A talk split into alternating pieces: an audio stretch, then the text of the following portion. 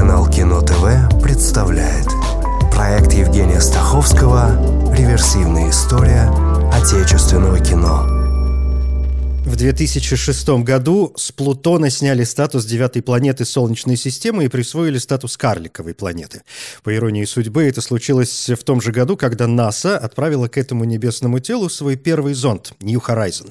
Забавно, что за время пребывания в статусе классической планеты с 1930 года Плутон не успел сделать ни одного оборота вокруг Солнца. Человеком года 2006 по версии журнала Time стал ты, абстрактный пользователь интернета. Журнал решил отметить миллионы людей, которые анонимно размещают пользовательский контент на таких сайтах, как YouTube, MySpace, Wikipedia и, конечно, в различных социальных сетях. Ну а в сентябре Канал G4 начинает телевизионную трансляцию мультипликационного сериала для взрослых «Счастливые лесные друзья», основанном на одноименном веб-сериале. Каждый эпизод вращается вокруг персонажей, которым случайно или преднамеренно причиняют боль или увечья. Два года спустя Российская федеральная служба по надзору в сфере массовых коммуникаций посчитала, что мультик пропагандирует культ насилия и жестокости, наносит ущерб здоровью, нравственному и духовному развитию ребенка, посягает на общественную нравственность. Хотя сериал и так был предназначен для взрослой аудитории. Еще позже сериал начали блокировать и в российском интернете, и вот теперь кино. Год 2006. В лидерах отечественного проката по итогам года оказались сразу пять фильмов. Но сборы не всегда показатель качества, а часто очень даже наоборот. На девятом месте военная драма «Сволочи» Александра Атанесяна. Из подростков-уголовников создают отряд диверсантов, и после суровой подготовки их отправляют уничтожить немецкую нефтебазу.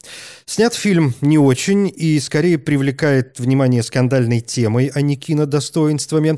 Сразу после выхода создатели обвиняли в анти антисоветской пропаганде, так что в итоге даже ФСБ пришлось сделать отдельное заявление, что в архивах России и Казахстана, а действие в фильме начинается в Казахской республике СССР, нет данных о существовании детских или подростковых диверсионных школ. Да, начальная военная подготовка была, но это не подходит под определение диверсантов. Владимир Кунин, автор повести, на основе которой был написан сценарий, сначала говорил, что это история из его детства, и что, мол, он сам состоял в отряде альпинистов-диверсантов. Позже и сценарист, и режиссер признали, что сюжет является художественным вымыслом. А Кунин заметил, что его повесть не документ, а роман – мистика фантастического толка. Но скандал есть скандал, и он продолжился, например, на церемонии вручения наград MTV Russia Movie Awards, где «Сволочи» стали лучшим фильмом. Режиссер Владимир Меньшов отказался вручать приз. Значит, я надеялся, что пронесет, не пронесло. Э, вручать луч, приз за лучший фильм этому фильму достаточно подлому и позорящему мою страну – я попросил бы Памелу Андерсон. Я, к сожалению, этого делать не буду. До свидания. Памела Андерсон тут не просто так, она была одной из ведущих вечера. Авторы «Сволочей» в свою очередь заметили, что не желают своим детям такой же участи, как у героев фильма, а вообще это картина об очеловечивании. Кроме того, чтобы помириться с Меньшовым, в 2009 году организаторы решили вручить премию за лучший советский фильм, и им стал «Москва слезам не верит». Но вернемся к списку самых популярных фильмов года. На восьмом месте «Бумер», фильм второй Петра Буслова, выехавший на успехи первой части. Прошло четыре года, 90-е закончились, преступники ушли правительство, рядовой криминалитет, выживший, вроде как начинает новую жизнь.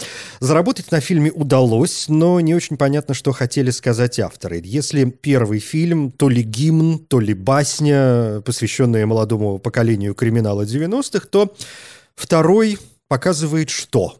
опустошение, переходный период, э, попытку совести, искупления. Ну, в общем, не очень понятно.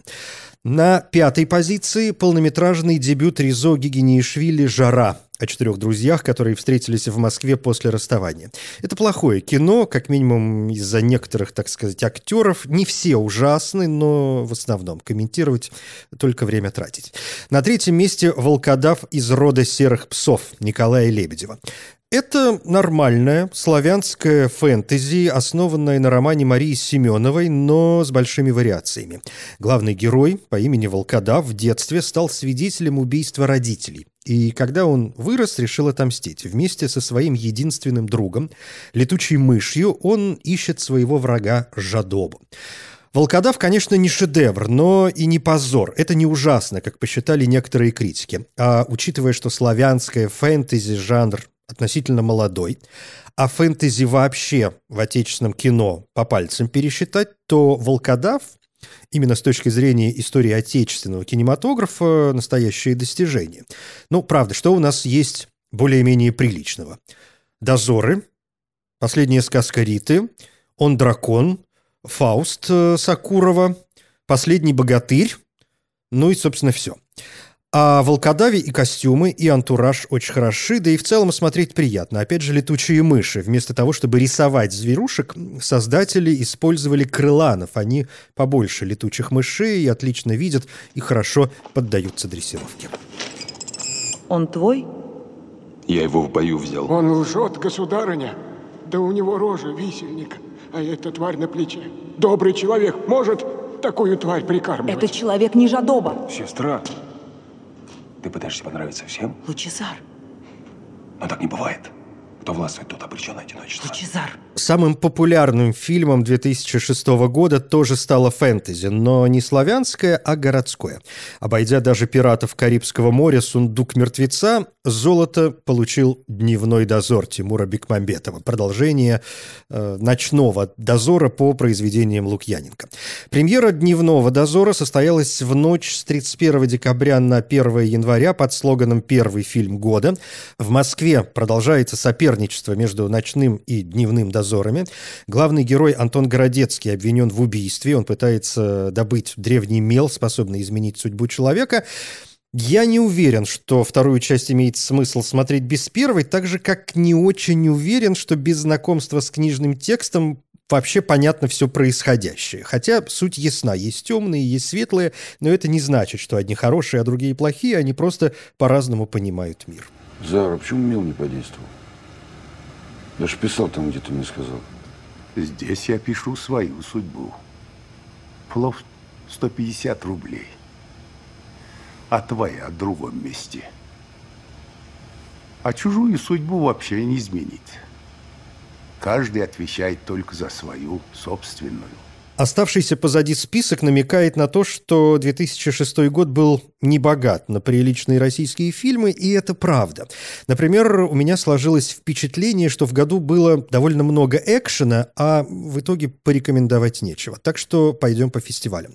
В программе «Перспективы» Московского международного два фильма. Первый «Маяк» Марии Саакян. Это драма о жизни на фоне войны в Армении. Девушка Лена приезжает в городок, где она родилась, и хочет забрать бабушку бабушку и дедушку, но в итоге и сама не может уехать. Небольшую роль в фильме сыграла Софикочи Аурелли, и это ее последняя работа в кино. Второй фильм тоже военный «Франц плюс Полина» Михаила Сигала по повести Олеся Адамовича «Немой». Беларусь, 1943 год. В деревне стоит немецкая часть СС. Молодой солдат Франц влюблен в белорусскую Полину. И в этом основной конфликт. Даром, что и фильм не только о любви во время войны, будут и трагедии. Не могу сказать, что Франц супер снят, но в целом это очень хорошо. Это правда интересное кино, где можно попереживать за героев, разбираясь и с собственными чувствами. Тема скользкая. Любовь немца и советской девушки. Во время время СССР про такое и подумать не могли. Все должно быть четко, они плохие, мы хорошие. Коротко говоря, Франц плюс Полина – еще одна вариация на тему Ромео и Джульетты, на сей раз на фоне Второй мировой. Это ты, комиссар, сказал, чтобы мы там залегли! Вас, хлопцев, и покосило! И не ищи крайних! Ты виноват, комиссар, ты! А где диски? Какие диски? Что? Что комиссар сказал? Какие диски? В основном конкурсе ММКФ «Червь» Алексея Мурадова. Закрученное повествование мечется между прошлым и настоящим, причем так, что порой кажется, что это вообще разные фильмы, собранные почему-то в один. Главный герой – сотрудник каких-то спецслужб, получает повышение, и вроде бы так и надо, но он вдруг срывается с места и отправляется в тайное путешествие, где, разумеется, встречается с разными людьми. «Червь» — тот случай, когда поначалу подозрительно, но страшно интересно, что будет дальше. Вроде и глазу особо не за что зацепиться. И актеры не то что прям ах, но вот это Несуразность очень привлекает, да и точки соприкосновения все же находятся. А название смело относим к компьютерному червю, как в вредоносной программе. Пап, Васька опять драку полез. Подтолкни ему кирпич. Покажи возможность взять палку. Пусть, пусть возьмет, потом можешь его убить. А если у него будет нож? Еще лучше. Все равно вероятность того, что ты встретишься в жизни с человеком, владеющим им, близка к нулю. Почему? Потому что ты интеллигент и тряпка. На кинотавре приз за режиссуру достался Борису Хлебникову с сатирической драмой «Свободное плавание». Фильм показали еще и в программе «Горизонты Венеции», и Венеция вообще главный для нас конкурс в этом году. «Свободное плавание» повествует о парне, который живет в маленьком городке, где закрывается единственный завод, и парень пытается найти новую работу. Ему что-то предлагают, но все не то. Это большой личный кинодебют Хлебникова, до этого вместе с Алексеем Попогребским, сделавшего себе имя на фильме «Коктебель».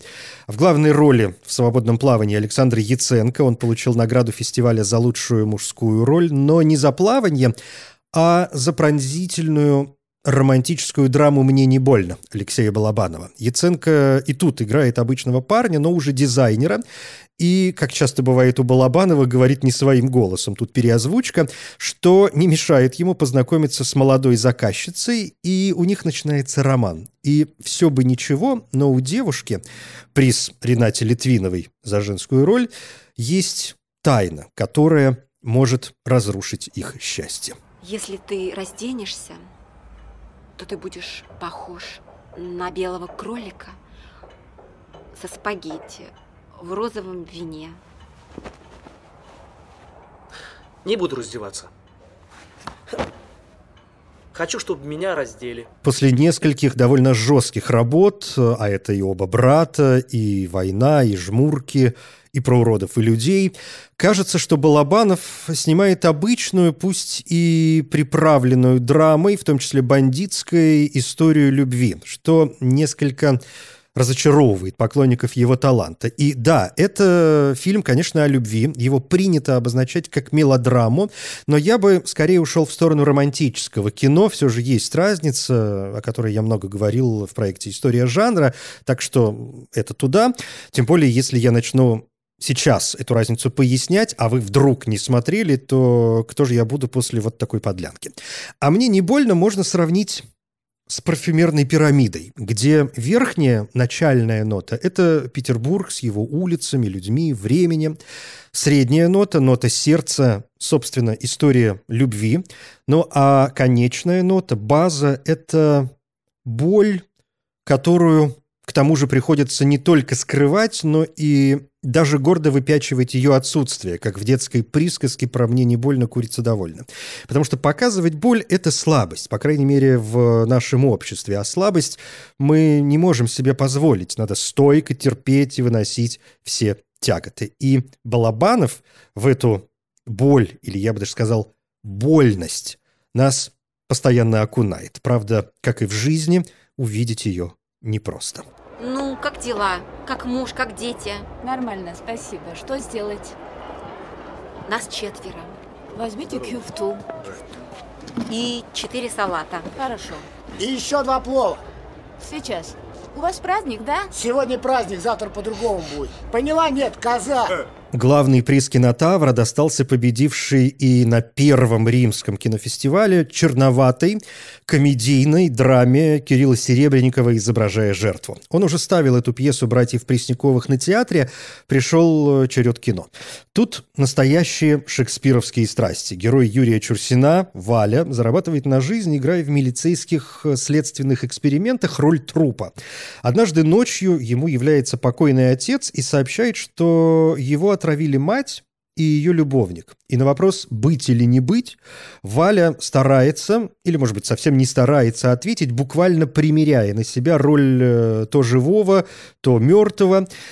В общем, изображая жертву, стал для Серебренникова прорывом в большом кино. До этого он был известен, и то в основном в столицах, как театральный режиссер. Да, он уже снял несколько фильмов, но именно жертва заставила относиться к нему серьезно.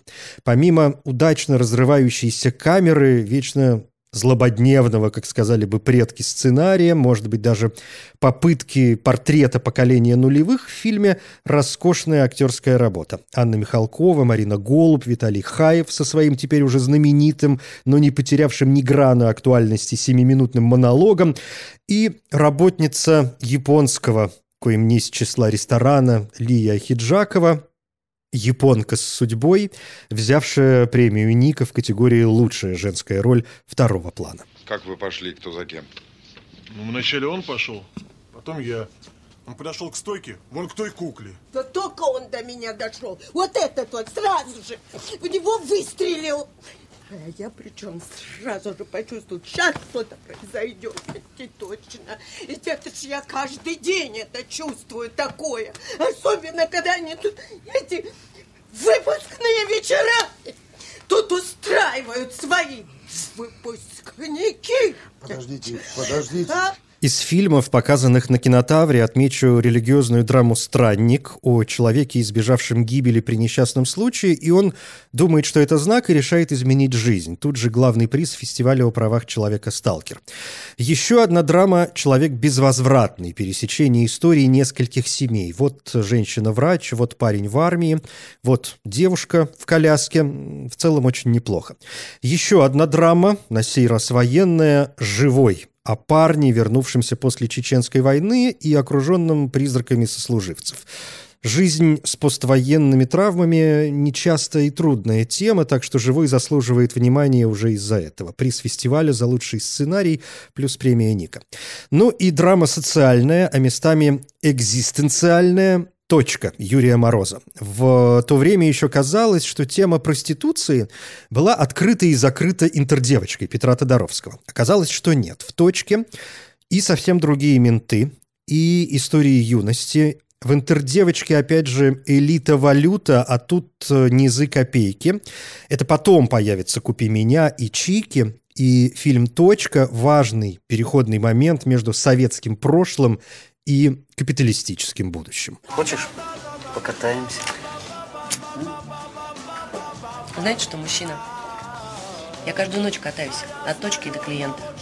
А сегодня у нас выходной, как вам уже было сказано. Так что будьте любезны, кого-нибудь другого катайте, ладно? Конкретный разговор. Типа напугало, да?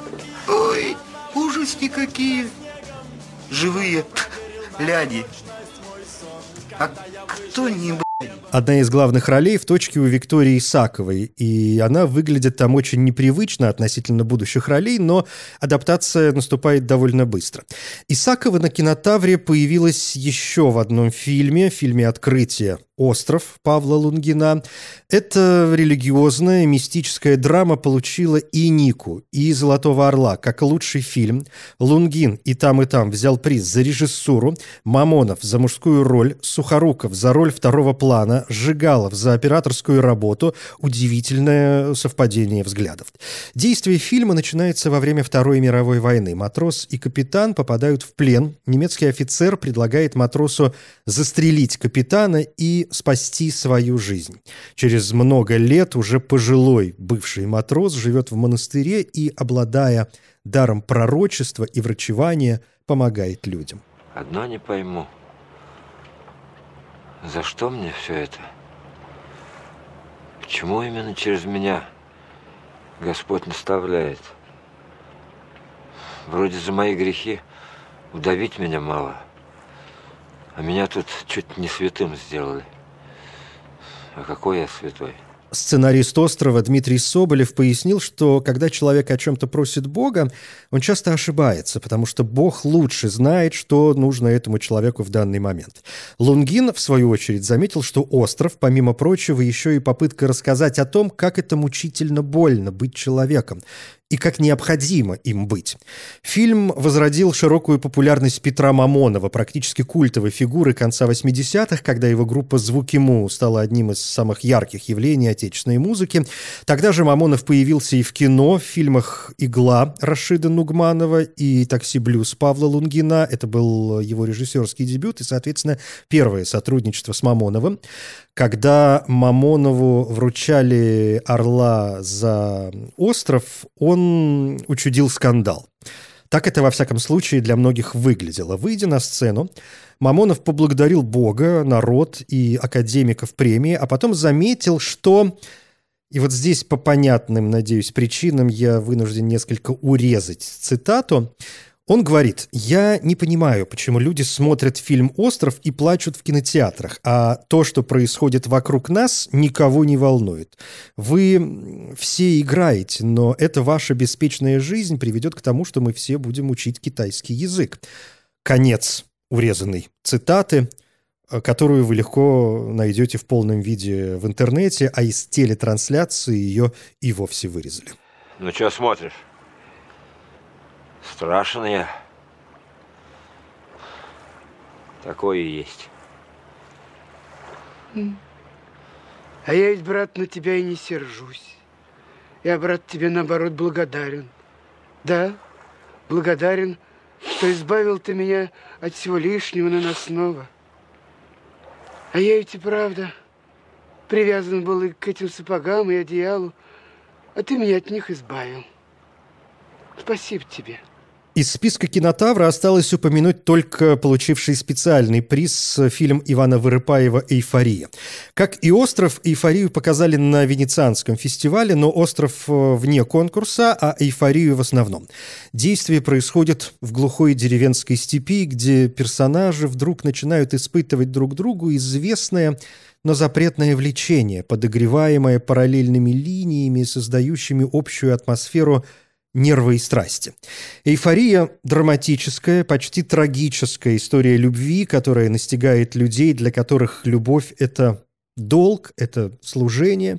Сам Вырыпаев заметил, что поскольку Павел и Вера – это главные герои, не были посвящены в любовь, поскольку они не умеют любить и быть любимыми, они не могут справиться с наполняющей их эйфорией. Это история о людях, которые ведут себя как дети, которые живут как отшельники среди дикой природы степей.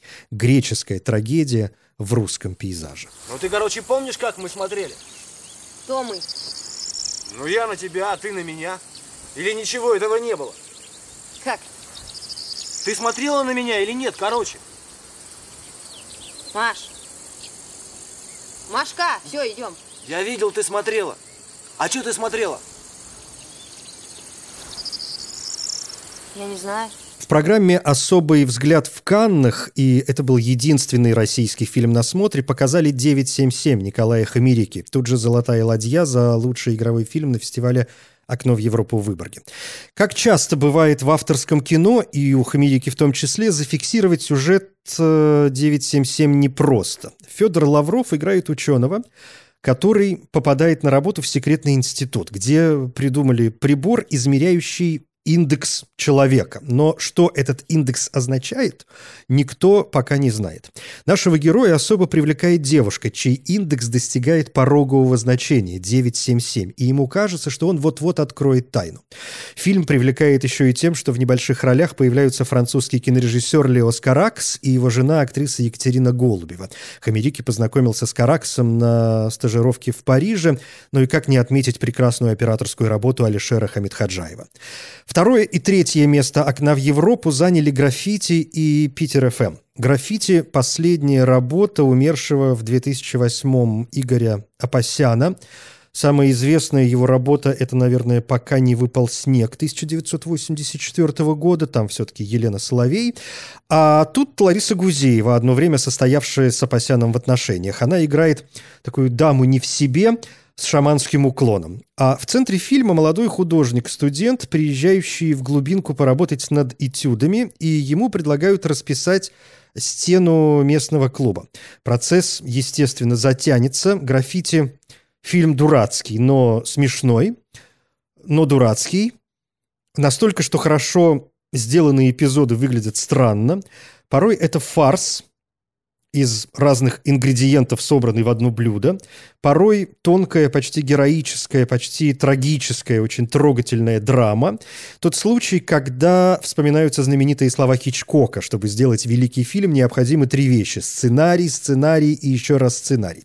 А сценарий в граффити хороший. Видно, что бюджета нет, но очень старались. Видишь ли, главная твоя трагедия в том, Митяй, что ты только сейчас с большим опозданием понял, что этот мир, хоть и создан для любви, к любви совершенно не приспособлен. А разножопица вышла между проектом и реализацией. Ну, вставай, эмбрион! Вставай! Питер ФМ – большой дебют Оксаны Бычковой. Дебют, э, который выглядит как драмеди про любовь, которая никак не может случиться. Но скорее это история про устремление, про то, что сделать следующий шаг в жизни можно в любой момент. Или наоборот, не сделать то, в чем сомневаешься. И вот тебе еще секунда на раздумье. Главные герои Радиоведущая петербургской музыкальной радиостанции «Маша», роль Екатерины Федуловой, она вся такая неуклюжая и собирается замуж, и молодой архитектор Максим, роль Евгения Цыганова. Он приехал из Нижнего Новгорода и собирается на стажировку в Германию. Маша теряет мобильный телефон, Максим его находит, хочет вернуть, но встретиться оказывается не так уж просто. Питер ФМ простое, но подкупающее именно своей простотой кино, ставшее очень популярным. При создании образа радиоведущей ведущей Бычкова вдохновлялась работой Марины Смирновой. Мы помним ее по роли наркоманки в уже вспоминаемом сегодня фильме Нугманова «Игла», а потом Марина некоторое время работала в Петербурге на радиостанции «Балтика», а по образованию она, к слову, архитектор. А Оксана на той же «Балтике» работала редактором так и случилось. Бычкову номинировали на Нику как «Открытие года», но награда досталась Вырыпаеву с эйфорией. Зато засветившийся в картине «Дом Капустина» стал отдельной достопримечательностью. Так что будете в тех краях, милости просим, угол набережной Фонтанки и Климова переулка. Алло? Извините. Да, Маш? Да, все в силе. Да. Какие особые приметы? Родинка на спине. О. Шучу. Да, могу подождать. Сейчас. Извините. Женщины, вам не жалко с ними расставаться? Nein? Понимаю. Среди комедий 2006 года отмечу фильм Элины Суни «Человек в футляре», «Человек в пальто» и «Человек во фраке». Герой Александра Семчева, и он тут очень трогательный, это, возможно, его лучшая роль. Он приезжает в небольшой городок преподавать пение, а там происходит какой-то абсурд. Учительницы, дети носятся, в общем, полный бедлам, но сценарий классный. Из исторического кино «Кочевник» казахстанско-французский фильм в сотрудничестве с Россией и США. Кочевника начинал чех Иван Пассер, а заканчивал Сергей Бодров-старший. В центре вымышленный рассказ о юности и взрослении Абылай-хана, национального героя казахов. Пытались фильм продвинуть на Оскар, но неудачно. И, в общем, неудивительно, получилось очень тягуче и очень пафосно. Из сказок «Шошо» Алексея Федорченко по книге Дениса Осокина «Новые башмачки». Жанр – документальная марийская сказка, режиссер определил сам. Снято на языке луговых Мари Республики Марии Эл, и Федорченко в будущем к этой теме еще вернется. Из военного кино «Полумгла» Артема Антонова. «Полумгла» Название поселка, куда на строительство стратегического объекта отправляют пленных немцев. На дворе 1944 год. Местные жители, в основном женщины, а руководить всем этим делом назначают травмированного лейтенанта советской армии, который жаждет вернуться на фронт, чтобы мстить за товарища, а тут вот такая незадача. Я бы поставил в центр два вопроса. Можно ли простить врага? И люди как жертвы безумных правителей. Ну, еще может быть сложная смесь ненависти и сострадания. «Полумгла» не идеальна, драматургия хромает, несколько будто брошенных историй. С другой стороны, это возможность каждому из нас додумать повороты и представить, как бы мы поступили в этой ситуации. Was ist das? Топор, фашисты. Топором можно и сделать все, окромя детишков. Им можно бриться, а можно... О! а? Которые, может, думают, что топору допустительно только Через сила. полчаса можно Нет, будет работать. Тут и ласка и нега требует. Из необязательного далеко от Сансет-бульвара Игоря Минаева. Ужасное начало, где героиня Татьяны Самойловой задается вопросами «Кто это? Кто они? Зачем они тут? Что случилось? Что им всем надо?» Когда на дачу к постаревшим артистам приехали журналисты. А потом мы перемещаемся в советский киномир 30-х годов и становится как минимум интересно. Внутренняя кухня, кинопробы, романтические отношения, шантаж, вербовка гибистами, суровые времена чисток, арестов и расстрелов. В паре угадывается параллель с Орловой и Александровым, э, но это конечно, во многом фантазия, хотя некоторые линии, которые кому-то могут показаться надуманными, на деле весьма правдивы, ну, например, о сексуальности режиссера, и вы понимаете, о чем я. Ну и тут же сатира на ряд пропагандистских и агитационных фильмов того времени. И, конечно, дисклеймер. Любое сходство с реальными лицами является случайным.